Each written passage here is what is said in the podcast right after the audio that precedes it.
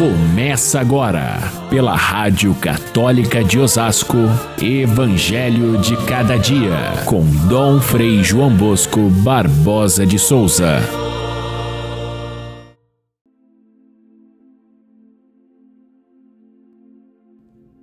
Não penseis que eu vim trazer a paz à terra. Não vim trazer a paz, mas sim a espada. Quem não toma a sua cruz e não me segue, não é digno de mim. Quem procura conservar a sua vida, vai perdê-la. E quem perde a sua vida por causa de mim, vai encontrá-la. Caríssimos irmãos e irmãs, ouvintes do nosso Evangelho de cada dia, temos hoje um santo, juntamente com seus companheiros mártires, que são um exemplo mais acabado daquilo que nós lemos no Evangelho de hoje e vamos meditar em seguida. Santo Inácio de Azevedo era português de nascimento, mas bem que podia ser considerado um mártir do Brasil, porque ele se tornou jesuíta. A Companhia de Jesus esteve logo no início aqui da colonização com José de Anchieta, Manuel da Nóbrega. Ele veio na mesma época. Ficou vários anos aqui servindo a evangelização no Brasil e, muito entusiasmado, voltou a Portugal com um projeto muito ambicioso de trazer um grande número de missionários para esta nova terra do Brasil. Só que no caminho aconteceu o martírio. Ele, saindo de Portugal com mais 40 companheiros missionários, encontraram na viagem os corsários anticatólicos, eram calvinistas franceses é, que é, tinham ódio pelos católicos e eles todos foram martirizados no caminho. Santo Inácio é lembrado então como um grande mártir do Brasil. Mas vamos olhar o Evangelho de hoje e ver qual é o sentido que tem a gente festejar os mártires como Santo Inácio. Aqui nesse final do Evangelho do, do capítulo décimo de, de, São Mateus, nós temos o, o fecho do discurso missionário.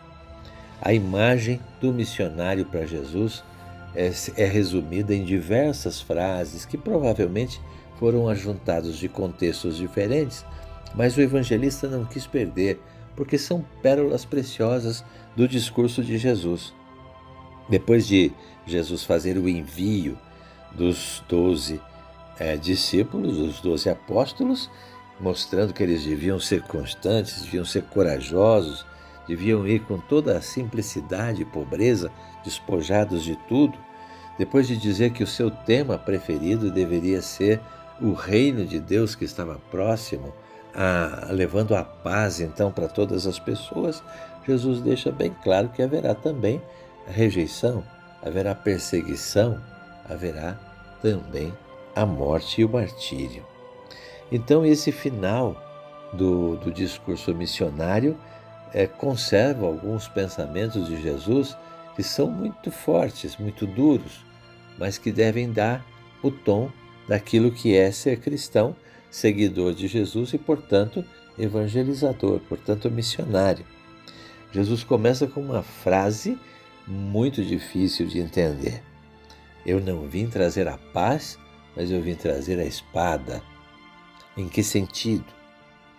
É, Jesus deixa claro em muitas outras passagens que o, o, o evangelizador, o discípulo, aquele que vai em seu nome para levar a boa nova do Evangelho, deve ser uma pessoa de paz, deve levar a paz para todos, deve até deve até sofrer a perseguição sem revidar, ou seja, sem fazer violência, porque a violência só gera violência, enquanto que a, a retribuição da violência com a bênção, com a palavra de paz, é que mata a violência e não, não permite que ela continue existindo. Assim, fica difícil da gente entender essa frase, mas se a gente toma essa espada, não como a espada da violência, mas como a espada da ruptura de vida, a fé cristã exige sim essa ruptura. Ruptura que significa é, romper com o mundo do jeito que ele é para ser de forma diferente. E isso exige uma certa violência pessoal, é, de contenção, de resistência aos apelos do mundo. Eu não vim trazer a paz, mas a, a espada significa a fé cristã não é conforto, não é, é, é acomodação, mas ela exige que a gente tome atitudes às vezes bastante duras. E muitas vezes essa ruptura acontece até dentro do ambiente mais familiar. E ele cita exatamente a família que muitas vezes se divide por causa da religião, por causa da, da fé. Ele cita que a, a, a ruptura pode acontecer dentro da própria comunidade de fé, como aconteceu com os judeus e em relação aos cristãos que saíram expulsos da sinagoga. Então, os primeiros cristãos, eles experimentavam de maneira muito concreta essa ruptura, essa espada que Jesus veio trazer. A fé cristã, ela não admite acomodação, ela não admite jeitinho. E por isso, então, é que todas essas frases de Jesus, e eu aconselho a vocês a olharem diretamente lerem e relerem no próprio texto do Evangelho, porque essas frases parecem desconectadas, mas elas no fundo têm um fio condutor que é a opção radical por Jesus. Jesus não admite aqueles que são cristãos mais ou menos. E usa diversas vezes a expressão: quem age assim não é digno de mim. Quem faz desse modo não é digno de mim. É, no evangelista São Lucas, a gente vê a mesma passagem é, São Lucas traduz de forma diferente, dizendo: quem age assim não serve para ser meu discípulo. Quem faz dessa maneira não serve para ser meu discípulo. Então trata-se de uma de um corte radical, um corte que distingue quem é e quem não é discípulo de Cristo. E eu acho que isso é muito importante a gente pensar, porque em todas as épocas, em todas as idades, a gente vê a tentação da gente ficar com a beleza do Evangelho, com a, a força da sabedoria que tem o Evangelho, mas acomodar de tal maneira a nossa vida que é possível ser um cristão de sofá. É impossível ser, é possível ser um cristão egoísta. É possível ser um cristão de meias verdades. Não, não é possível. Ou a gente é radicalmente a favor de Jesus, ou a gente vai estar contra.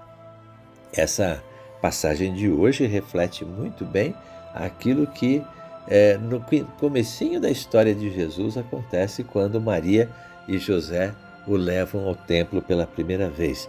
E o profeta, o velho Simeão, diz: ele vai ser um sinal de contradição, que vai é, é elevar a muitos em Israel e vai causar tropeço para outros.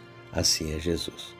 Então, é, todo, toda espécie de acomodação que a gente faz com a fé, no sentido de não assumir as exigências da fé, que são o amor radical, a doação da própria vida, o abraçar a cruz, é uma falsificação da fé cristã. Não existe fé cristã sem cruz. Aliás, a, a, a ideia da cruz, para nós, é justamente, ela é quase sinônimo de dar a vida, oferecer a vida, a, a, aos, aos demais como forma de serviço e amor. Esgotar-se para servir aos demais. Não é acomodar-se servir-se dos demais. É importante que a gente coloque diante de nós essa, essa verdade, porque é, a vida nossa ela é feita para ser doada, ela é feita para servir, ela é feita para amar.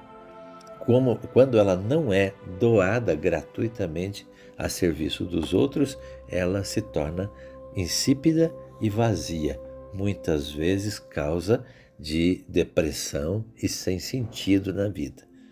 É, pensem bem, alguém que não tem e não encontra um motivo para amar e servir, fatalmente é preso pela tristeza, pela depressão e pela morte.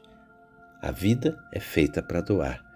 É isso que aconteceu com Inácio de Azevedo, não que ele procurasse o martírio, mas ele procurou servir de tal maneira que o martírio acontece. A nossa vida deve ser assim, não procurar o sacrifício, mas servir de tal maneira que o sacrifício faz parte e a gente o vive com frequência e retidão. Vamos ouvir muito bem esse evangelho que encerra o discurso missionário para que a gente possa entender a cruz que a gente vai ver no discurso seguinte, na vida eclesial e na vida no futuro da, do próprio Jesus Cristo. Fiquem todos com Deus. Até amanhã, se Deus quiser.